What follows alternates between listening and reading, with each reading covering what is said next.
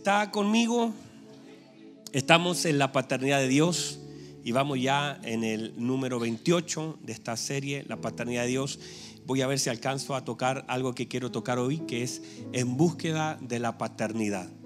Vamos a tratar de llegar hasta ese lugar, pero vamos a, a leer todo este capítulo 3 por la importancia y trascendencia que tiene este capítulo hasta llegar al final de él. Mire lo que dice la palabra bendita del Señor. También debes saber esto, que en los postreros días vendrán tiempos peligrosos. ¿Cómo serán los tiempos? Serán tiempos peligrosos. Porque habrá hombres amadores de sí mismos. Esto, esto es, mire los tiempos peligrosos, son señales y también lo que causa el tiempo peligroso es esto. Mire por favor.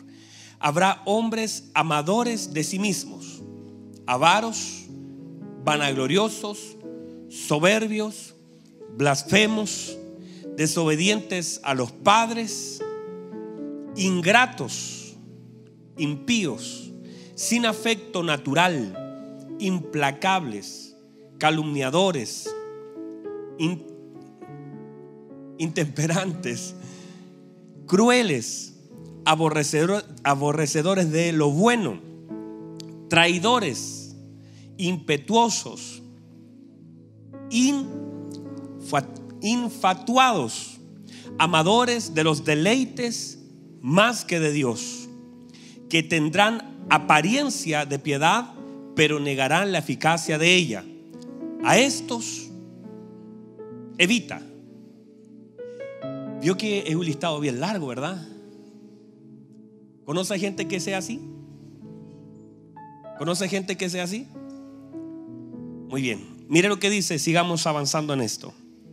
Porque de estos son los que se meten en las casas y llevan cautivas a las mujercillas cargadas de pecado, arrastradas por diversas concupiscencias. Estas siempre están aprendiendo y nunca llegan y pueden llegar al conocimiento de la verdad. Y de la manera que James y Jambres resistieron a Moisés, así también estos resisten a la verdad. Hombres corruptos de entendimiento. Dígamelo usted. Réprobos en cuanto a la fe. Mas no irán más adelante porque su insensatez será manifestada a quién? Será manifestada, o sea, la insensatez será manifestada a todos. Como también la fue la, fue la de aquellos. Ay, santo, y medio Pero tú has seguido mi doctrina, conducta, propósito, fe, longaminidad, amor, paciencia, persecuciones, padecimientos, como los que me sobrevinieron en Antioquía, en Iconio y en Listra. Persecuciones que he sufrido. Y de todas, ¿y de cuántas? Dice, y de todas me ha librado el Señor. Note por favor que Él no dice que no le dolió, no dice que sufrió. Hay ciertas cosas que nosotros sufrimos. Aunque el Señor nos libre, no quiere decir que no nos duela. Hay cosas que vamos a sufrir por causa del Evangelio. Uno tiene que aprender a diferenciar las cosas que sufre por sus propios errores y como cosecha de su mala siembra y hay otras cosas que debemos aprender a identificar que sufrimos por causa del Evangelio. Y estas dos cosas se pueden diferenciar con mucha claridad y debemos nosotros tomar entendimiento de eso. ¿Cuáles son las cosas que sufrimos por causa de Cristo y cuáles son las consecuencias de nuestras malas acciones en la vida? ¿Está claro? Y eso es una cosa que debemos nosotros pesar en nuestra vida. Mire lo que dice, sigamos leyendo. ¿Dónde quedamos? En el 12. Dice, y también todos los que quieren vivir piadosamente en Cristo Jesús padecerán. ¿Quiere vivir usted piadosamente en Cristo Jesús? Bueno, desde ya le digo, va a sufrir ciertas persecuciones. Porque el enemigo no lo va a dejar tranquilo. Hay ciertas cosas que serán persecución para usted, pero en realidad, como dijo el apóstol, de todas me libró el Señor. Vamos, sigamos leyendo. Versículo 13 dice, más los malos hombres y los engañadores irán de mal en peor, engañando y siendo engañados.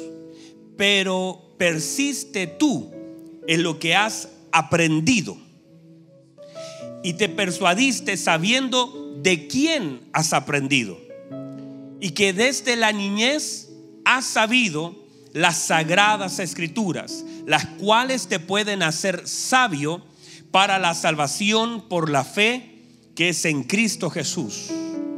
Toda, ¿cuánta? Toda la escritura es inspirada por Dios. ¿Y cómo es la escritura? Y es útil. ¿Para qué es útil? Para enseñar, para redarguir, para corregir y para instruir en justicia, a fin de que el hombre de Dios sea, ¿cómo debe ser el hombre de Dios? Perfecto, enteramente preparado para toda buena obra.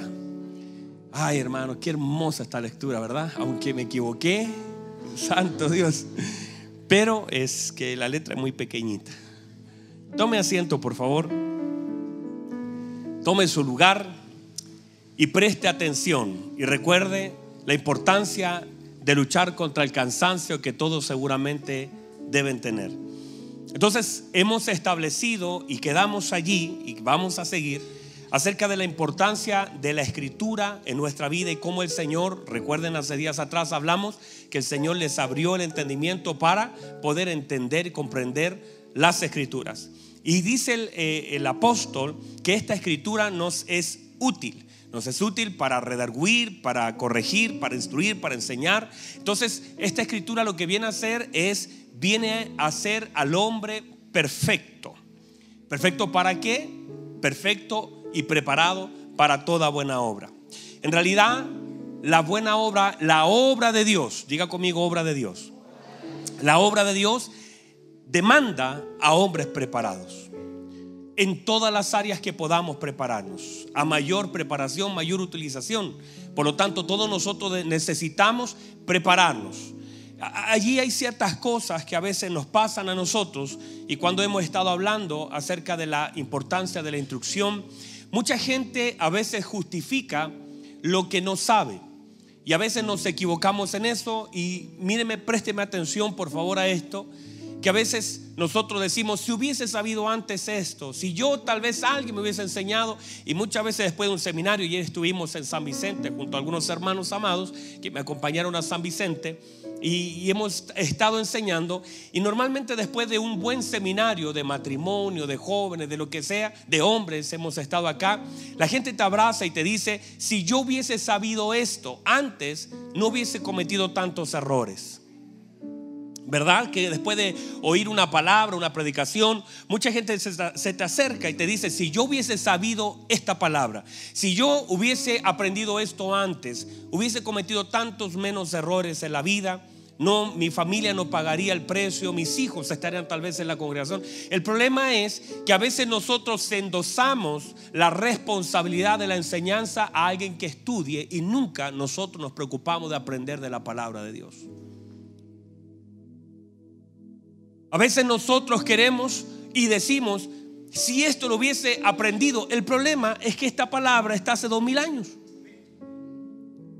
Y muchas de las cosas que nosotros no sabemos, no las sabemos no porque nadie nos enseñó, es porque nunca quisimos aprender. Partí fuerte, ya, sí. No quisimos aprender porque muchas veces nos equivocamos en eso y nosotros siempre queremos que alguien se esfuerce en aprender para poder enseñarnos, pero nosotros no buscamos en la palabra de Dios el consejo no dedicamos tiempo a la instrucción de la palabra sobre nuestra vida y no eh, tenemos el tiempo de espera necesario para poder pedirle a Dios dirección, sino que nos apresuramos, tomamos decisiones y a veces nosotros confundimos la independencia con la fe. Confundimos la independencia, tomamos decisiones diciendo, no, yo lo voy a hacer en el nombre del Señor, porque simplemente no esperamos la dirección de Dios sobre un asunto. sino que somos rápidos en tomar decisiones independientes. Y luego nosotros decimos, pero si yo le creía al Señor en algo que nunca el Señor nos mandó a hacer, y nos equivocamos y fallamos y sufrimos, y el costo de ese sufrir lo pagamos nosotros, lo pagan nuestros hijos, lo pagan nuestras generaciones, lo pagan nuestras heridas, vivimos con heridas, vivimos lastimados. Hay, hay un montón, una generación completa que constantemente está en el hospital y nunca sale de allí. Y es tremendo, porque si nos esperáramos un poquitito, si a las decisiones importantes le pusiéramos un poquito más de atención a la oración, a la dirección, a preguntarle la palabra de Dios, a buscar la respuesta, a sentir la convicción, a caminar oyendo lo que Dios nos ha enseñado. ¿Cuánta gente hoy tiene problemas con sus hijos, tiene problemas con su familia, tiene problemas con su esposa, tiene problemas en su vida porque simplemente no ha prestado atención esperando que alguien nos enseñe? Nosotros nos adelantamos e hicimos todo mal en la vida. Y muchas personas hoy, uno ve la vida de ellos lleno de problemas, lleno de... Y no solamente hemos dicho que si fuéramos seres independientes, eso sería bueno un tema para nosotros, pero nuestra vida es trascendente. Todo lo que me pase a mí afectará a alguien más, a mi familia, a mi generación, a mis hijos. Miren por favor, todas sus malas decisiones afectarán directamente a su familia. Es verdad. Todas las decisiones guiadas por el Espíritu Santo bendecirán a su familia. Entonces, cuánto más importante para nosotros es ahora dedicarnos a preguntar, a esperar, a esperar. Que a veces el Señor ponga convicción, tener dirección, a preguntar, tener un consejo guiado por el Espíritu Santo, para no tener que pagar las consecuencias de las malas decisiones. Entonces, Importante esto. Mire lo que dice. Que el Señor, entonces, para las buenas obras se necesitan hombres preparados, dice la Escritura, para toda buena obra. Entonces, si soy yo un hombre de Dios, seré corregido como un hombre de Dios. Otra vez, si soy un hombre de Dios, seré corregido como un hombre de Dios. Está diciendo la palabra que, que se usa, es un hombre maduro seré corregido por causa, eh, eh, en Juan capítulo 15 dice la Biblia que aquel, aquel que, estamos, permanecemos en la vid y aquel hombre, aquel pámpano que lleva fruto será limpiado para que lleve más fruto. Estamos ya en la vid, somos hijos de Dios. Ahora, como hombre de Dios, seré corregido por la necesidad que Dios tiene de capacitarse, que capacitarme y perfeccionarme. ¿Por qué? Porque el Señor no viene por una a casarse con una niña. No va a tomar Dios una niña como esposa de su hijo Jesucristo. Viene a buscar a una iglesia madura.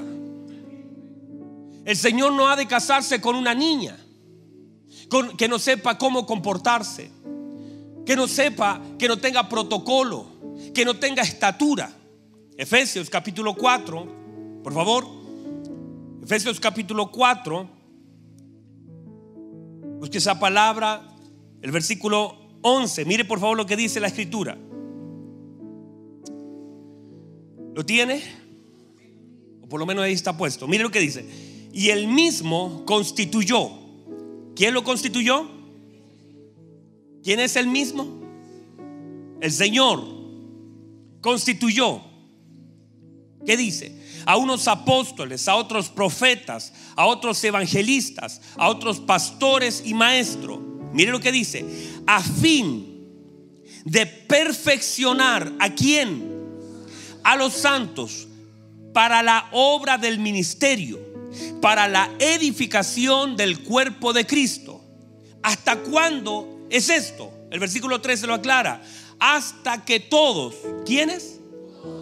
Porque el Señor está interesado en su iglesia. Hasta que todos, o sea, están, han sido levantados hasta que todos lleguemos a la unidad de la fe y del conocimiento del Hijo de Dios, a un varón perfecto, a la medida de la estatura de la plenitud de Cristo. Estamos siendo perfeccionados, se nos está sumando, estamos siendo edificados para que nuestra estatura crezca. ¿Hasta, ¿Hasta qué tamaño? Hasta que lleguemos a la plenitud, a la estatura de un varón perfecto. Pastor, eso es muy grande. Nosotros no podemos. Por eso la obra del Espíritu Santo en nosotros. Por eso la Biblia dice que Él suplirá, Él va a llenar, Él va a rellenar. Lo que dice la palabra suplirá es que Él completará, Él terminará. Lo que nos falte, Él lo va a completar. Entonces mire lo que dice, estamos creciendo porque el Señor no viene a casarse con una, una, una, niña de dos centímetros, no viene a casarse con una enanita, ni un bebé. El Señor necesita una iglesia madura. El Señor nos va a casar con una iglesia depresiva, sino una iglesia gloriosa, radiante. La iglesia no es una, no estamos, míreme por favor, la iglesia no es una iglesia deprimida, en crisis, en angustia. La iglesia del Señor Jesucristo sabe a quien espera. La iglesia del Señor Jesucristo sabe que a su esposa se le ha concedido que se vista de lino fino, lino fino y resplandeciente. La iglesia del Señor Jesucristo no está en crisis, la iglesia del Señor Jesucristo es gloriosa. Mire lo que dice.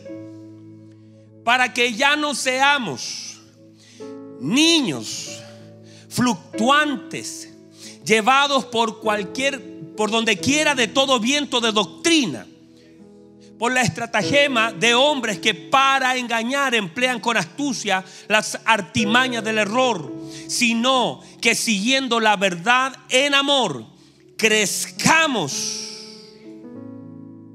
¿En qué? en todo, en aquel que es la cabeza, esto es Cristo, el cuerpo está creciendo, de quien todo el cuerpo bien concertado y unido entre sí por todas las coyunturas que se ayudan mutuamente según la actividad propia de cada miembro recibe su crecimiento para ir edificándose. Tremendo, hermanos. Esto es tremendo no? Que no me pone cara de tremendo usted. Esto es tremendo, hermanos. Es hermoso. Entonces, todo esto viene a manifestar de cómo estamos necesitando crecer. Y el Hijo de Dios, el hombre de Dios, tiene que ser instruido cuando dejamos de ser corregido, instruido. Todas esas palabras que de alguna forma a veces evitamos. Porque cómo nos cuesta ser corregidos. Cómo nos cuesta incluso asumir nuestros errores. Y aún a veces nosotros viendo nuestros errores, nosotros no los asumimos, no los rendimos a los pies de Cristo, no los cambiamos, no le pedimos al Señor que transforme aquellas cosas que están mal en nosotros, sino que nosotros vivimos con ellos y a veces nosotros los aceptamos y nos, incluso nos aceptamos como el Señor no nos acepta cuando dejamos de ser corregidos y a veces en este tema, a veces nosotros en vez de edificar y nosotros mismos como padre, a veces en vez de instruir a nuestros hijos, destruimos a nuestros hijos.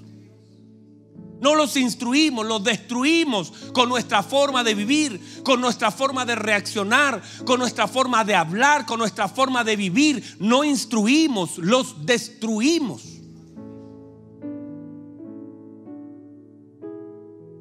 Entonces esta palabra está orientada al hombre de Dios. ¿Hay un hombre de Dios acá? ¿Habrá una mujer de Dios acá? Está orientada no al mundo. No podemos tomar la Biblia para corregir al mundo porque ellos con una mente natural no pueden. Está orientada la escritura a corregir a la iglesia, a hacer crecer a la iglesia. Nadie corrige al vecino, al hijo del vecino, nadie lo corrige. Yo no tengo autoridad sobre el hijo de mi vecino. Tengo autoridad sobre mi casa. Entonces, hemos establecido principios, como cuál? Principios, por ejemplo, de que la motivación es momentánea, pero la instrucción es permanente. Y a veces nosotros, por la falta de instrucción, dejamos de hacer lo que sí tenemos que hacer. Y a veces sin darnos cuenta negociamos nuestra motivación, porque cuando me dan una motivación extra en un lado, yo negocio mis motivaciones, las motivaciones son negociables. quien pueda darme mayor placer, soy capaz de negociar lo que pueda llenar mi vientre. Las motivaciones son negociables, no las convicciones. Y cuando tú eres instruido, esa instrucción es permanente en tu vida y esa instrucción empieza a darle forma a tus convicciones. Ayúdame que yo estoy dándome un, esfuerzo, usted tiene que decir amén con fuerza.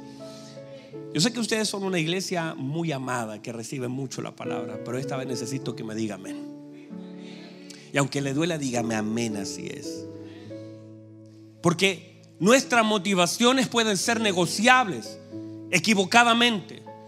¿Quién me entrega mayor motivación y mayor placer? Entonces eso será una mayor motivación. A mayor placer, mayor motivación.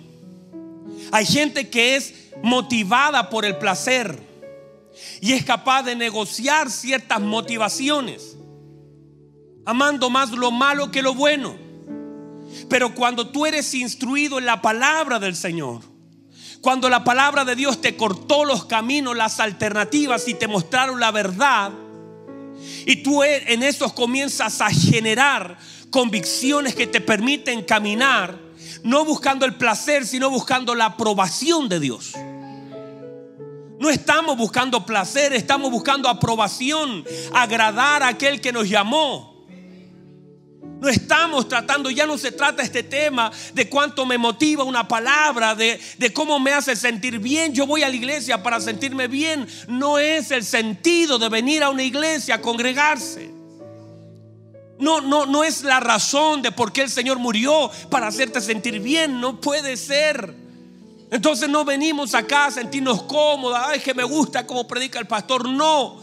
Espero que ni te guste, pero sí que te sientas corregido desafiado, instruido. Que pase el tiempo y diga, yo sé que había algo mal en mí, lo tengo que corregir saliendo de este lugar. Espero que incluso salgas con la cabeza para el otro lado, pero diciendo, hay algo que está mal en mí, que lo tengo que corregir y el Señor me va a ayudar para sacar lo malo que a Él no le gusta, porque ya no se trata de que el Señor sume aquellas cosas que a mí me gustan, sino que el Señor saque aquellas cosas que Él no quiere ver en mí.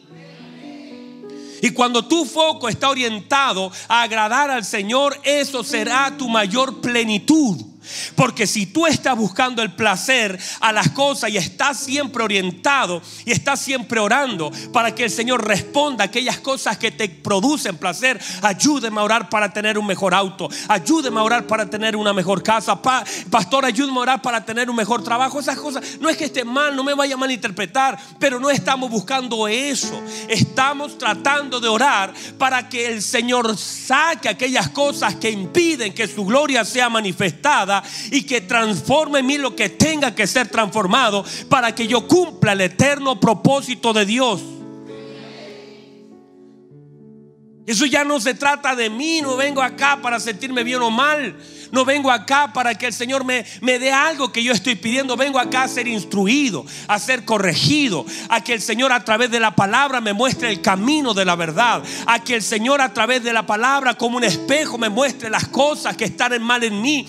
Y que ahora yo viendo las cosas que están mal en mí, las ponga en oración para que el Espíritu Santo me ayude a remover aquellas cosas que no agradan a Dios y aquellas cosas que tienen que ser circuncidadas en mi vida para honrar con mi vida a Dios y en el tiempo que Dios me ha dado cumpla el eterno propósito de Dios.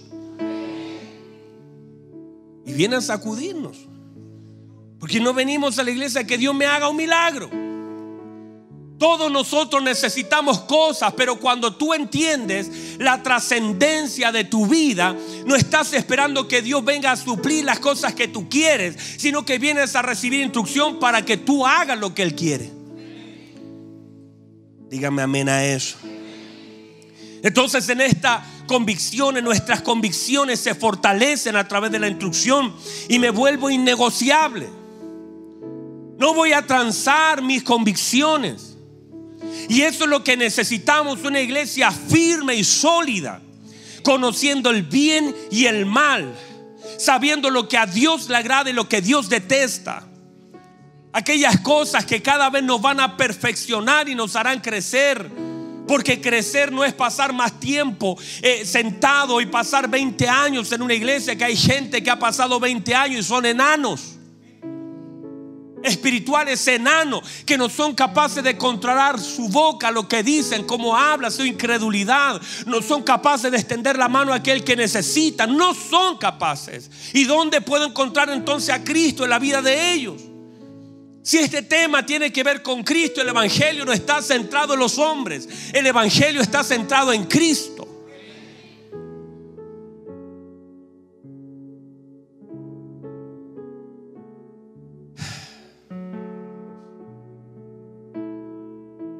Por preguntar poco nos equivocamos muchos. Necesitamos volvernos al Señor. Iglesia, míreme por favor. Necesitamos volvernos a Dios. Y es raro que le diga este mensaje a la iglesia, pero es necesario que lo vuelva a oír. Necesitamos volver nuestros ojos al Señor. Volver a ver las cosas importantes trascendentes y eternas como la mayor prioridad de nuestra vida.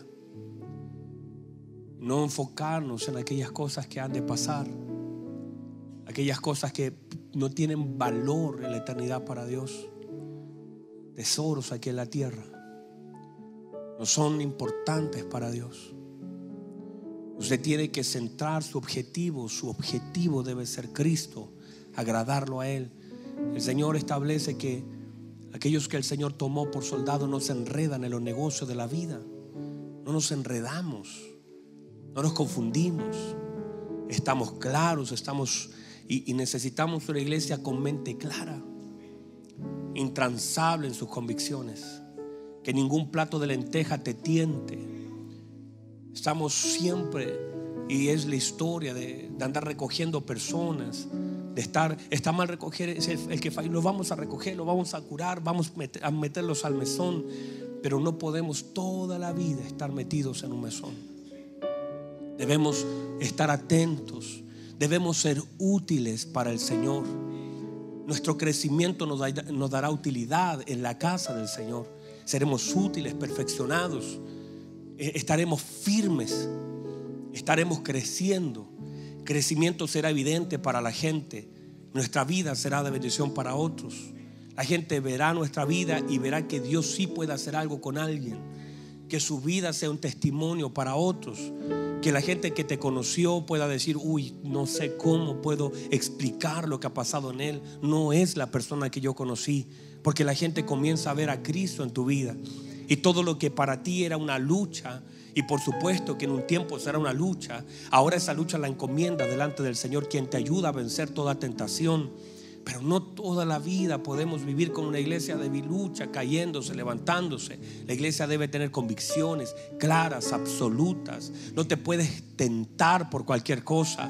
No puedes caerte por cualquier piedrecita en tu camino. No te puedes quebrar con cualquier cosa que escuches. Tienes que ser una iglesia sólida, permanente. Lo que diga la gente se vuelve irrelevante. Lo importante no es lo que la gente dice, es lo que Dios ha dicho y lo que tú crees de lo que Dios ha dicho. Y tienes que permanecer allí firme y sólido.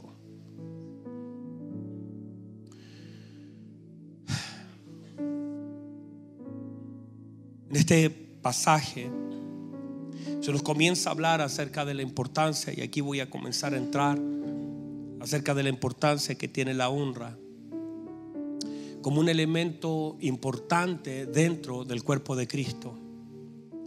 Y la honra Mire por favor, porque cuando nosotros entendemos lo que es la paternidad de Dios, el elemento honra no puede estar ajeno. Cada vez que usted ve la palabra Padre, encontrará también la palabra honra. No son separadas. A veces no está implícita en el texto, pero sí a veces está clara, absoluta. A veces está eh, en imágenes, en formas, en maneras. El Señor no siempre habló de honra, pero siempre honró al Padre con sus palabras, le dio su lugar, porque eso es honra, dar el lugar. Todos nosotros, míreme por favor, míreme un minuto. Por ser la honra, por ser la paternidad, una de las cosas más trascendentes de la vida del hombre todos nosotros andaremos en búsqueda de ella.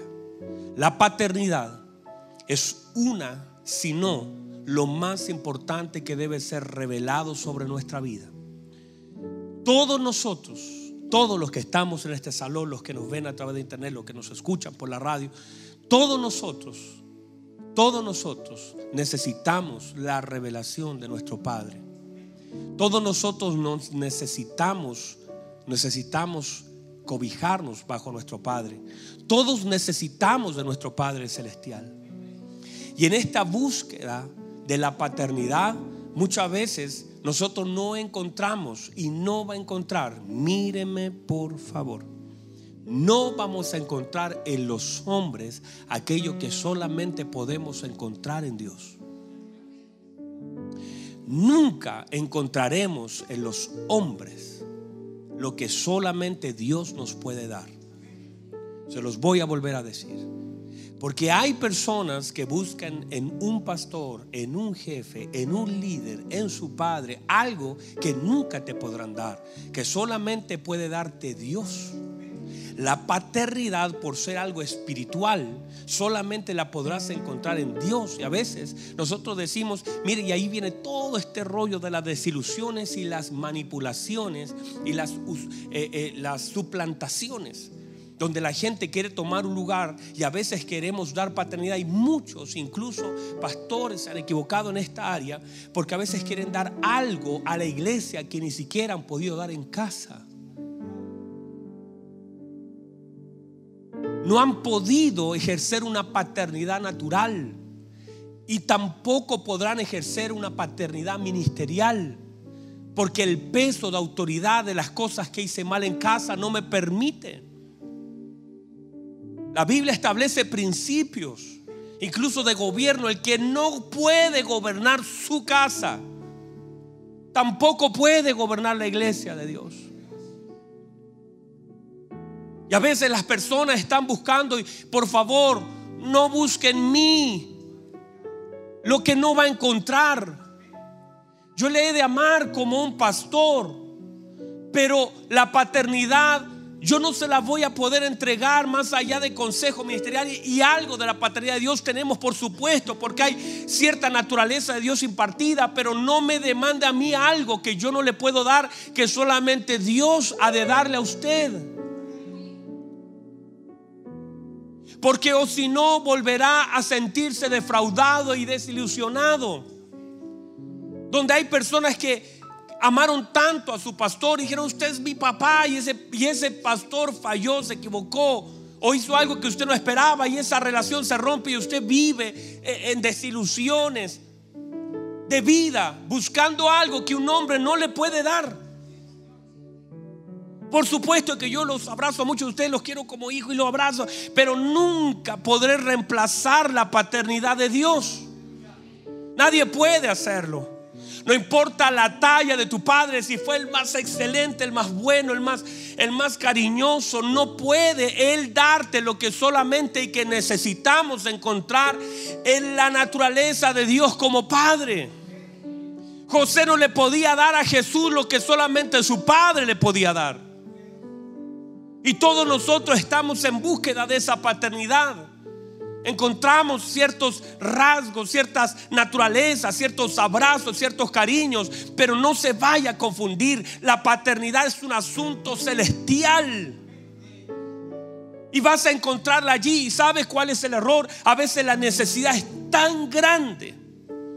Es tan grande la necesidad porque no has conectado con la paternidad de Dios que comienzas a buscar la paternidad en cualquier lugar. La gente busca paternidad. Hay, hay jóvenes que encuentran paternidad o, creen encontrar paternidad en un profesor. Y, ven en él una figura porque es tan carente en casa esa figura que encuentran en un tío, en un profesor. Hay gente que hasta un jefe le dicen usted es como mi padre. Porque es tan carente esa imagen en su vida que la encuentran y la buscan por todos lados como desesperado. Mire, por favor, míreme, míreme, necesito que me mire. Hay personas que buscan en su marido paternidad. Como no tuvieron un padre natural entonces en su marido encuentran y lo tratan como un padre y, tratan y, equivocadamente lo, lo ven como un padre y eso daña la relación matrimonial porque nunca tu marido será tu padre. Y esto es más terrible todavía. Muchas madres terminan buscando en sus hijos. Muchas madres terminan encontrando en sus hijos algo que no encontraron en su padre ni en su marido. Y terminan en sus hijos y a veces en sus hijas dándole una autoridad paternal de dirección. Y hay padres que le cuentan a sus hijos cosas que sus hijos no deberían cargar. Hay, hay padres, hay madres que ven en sus hijos y encuentran cierta y se distorsiona todo. Y todo se daña, y todo se rompe. Porque las funciones comienzan a mezclarse. Y no importa si tu hijo es tremendo, es tu hijo. El orden de Dios ya fue establecido. No podemos volcar nuestra paternidad a nuestros hijos, pero a veces la necesidad es tan grande. El amor que uno le pueda tener a un hijo, el cariño que le deba tener a un hijo, pero hay algo que solamente el padre puede entregar sobre un hijo y que un hijo jamás podrá entregarlo sobre un padre. El hijo, el padre, se maneja en códigos de honra y de funciones. Pero cuando esto se mezcla, todo se distorsiona. Porque es tanta la carencia. Puede recibir el mensaje. Es tanta la carencia que tenemos que comenzamos a buscar en las personas, en la gente, algo que solamente podremos encontrar en nuestro Dios. Y a veces hay hijos que no tiene ni siquiera una porción de paternidad sobre su vida porque un padre natural entrega porciones de paternidad. Y como no las han encontrado, viven vidas frustradas. Esto es profundo. Ni siquiera sé si lo puedo explicar bien. Pero es profundo. Por eso cada uno de nosotros debemos comenzar a desconectarnos de los hombres y comenzar a buscar en nuestro Padre Celestial lo que solamente Él puede darnos como hijos amados. Y si lo hacemos, recibiremos el abrazo de nuestro Padre. Lo que usted está buscando nunca lo va a poder encontrar en hombres. Lo que usted necesita como hijo no lo, podrá, encontrar en su, en su tío, en su abuelo, no lo podrá encontrar en un jefe, en un doctor, en un profesor, no lo encontrará en un pastor. Porque yo no voy a poder estar allí. No es la función pastoral. Yo, yo tengo una función y debo entender la función y la unción que cubre esa función. Pero yo no puedo darle algo que solamente su padre. Por eso la gente a veces vive desilusionada y se va cambiando de iglesia. Y dice, bueno, vine a esta iglesia y el pastor al principio me después ya ni me amaba. El pastor no supo que estuve enfermo. El pastor no, no podemos. Porque estás queriendo que te traten como un hijo, lo cual el único que puede hacer todo eso es Dios. No si tú pones tus ojos en Dios, jamás te vas a desilusionar de la gente. Si ponemos nuestra mirada en Cristo, jamás me voy a desilusionar de la gente. Porque nuestros ojos están sembrados en Cristo y el Señor lo dice, puesto los ojos en Jesús. Ponga los ojos en Jesús y jamás se va a desilusionar de la gente. Pero cuando pone sus ojos en la gente, se va a desilusionar de la gente y va a culpar a Dios. Por eso debemos reaccionar a esto, porque Dios está tratando de manifestar en estos mensajes su paternidad, porque Él sabe lo que esta iglesia necesita en este tiempo. Y como hijo maduro debemos reaccionar de que el hombre, a mí no me va a desilusionar un hombre. He visto caer a cientos de hombres. He visto como hombres fallan y no me siento desilusionado porque el hombre falla. El primer principio que aprendí es que el hombre falla. No importa lo que le des, no importa cómo lo trates, la gente te va a fallar. Tus hijos te van a fallar, tus pastores te van a fallar, tus padres te van a fallar. La gente falla por una naturaleza en ellos. Pero mis ojos están sembrados en Cristo. Y si la gente falla, entonces yo la voy a perdonar, la voy a entender, le voy a ayudar. No la voy a juzgar porque yo mismo he de fallar. Póngase en pie, por favor. Wow. Hermosa presencia del Espíritu Santo acá. Cierre sus ojos un minuto, por favor. Sienta esa hermosa presencia. Siéntalo. Aquí está la presencia de nuestro Padre.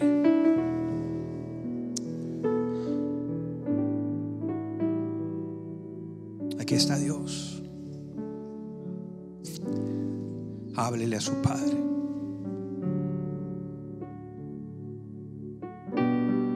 El Señor lo enseñó y dijo, si quieren orar, conéctense con su Padre.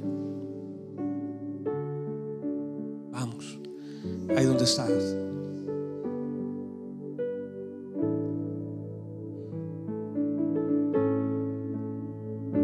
Vamos ahí donde estás. Conéctese con su Padre. Dígale, Dios, lo que usted tiene para mí no lo podrá encontrar en ningún hombre ni lo siga buscando. Porque a veces buscamos y no lo vas a encontrar. Vas a gastar el tiempo en las personas equivocadas. Ana lo entendió. Ana lo entendió. Ana estaba en los brazos del Cana todo el tiempo hasta que entendió que el Cana no podía darle nada de lo que ella necesitaba. Y dijo, estoy pidiéndole a la persona equivocada. Voy a las plantas de mi padre. Y las plantas de su padre lloró amargamente, quebrantó su corazón le expuso su dolor. Su padre no la rechazó. El Cana la rechazó. El Cana tenía otra. Pero el padre no la rechazó. El padre la escuchó. El padre quitó su amargura. El padre la levantó. El padre depositó un hijo en su vientre. El padre le dio un profeta. Ella le pidió un hijo. Dios le dio un profeta. Aleluya. Tu Padre te conoce. Nuestro Padre nos conoce.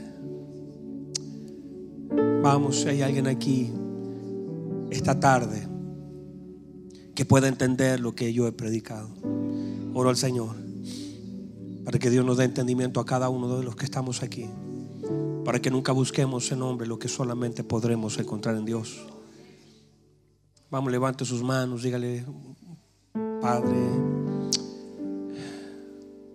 vengo delante de usted, dígale, vengo delante de usted, estoy aquí. No me he dado cuenta cómo te he buscado. En busca de la paternidad buscamos lugares.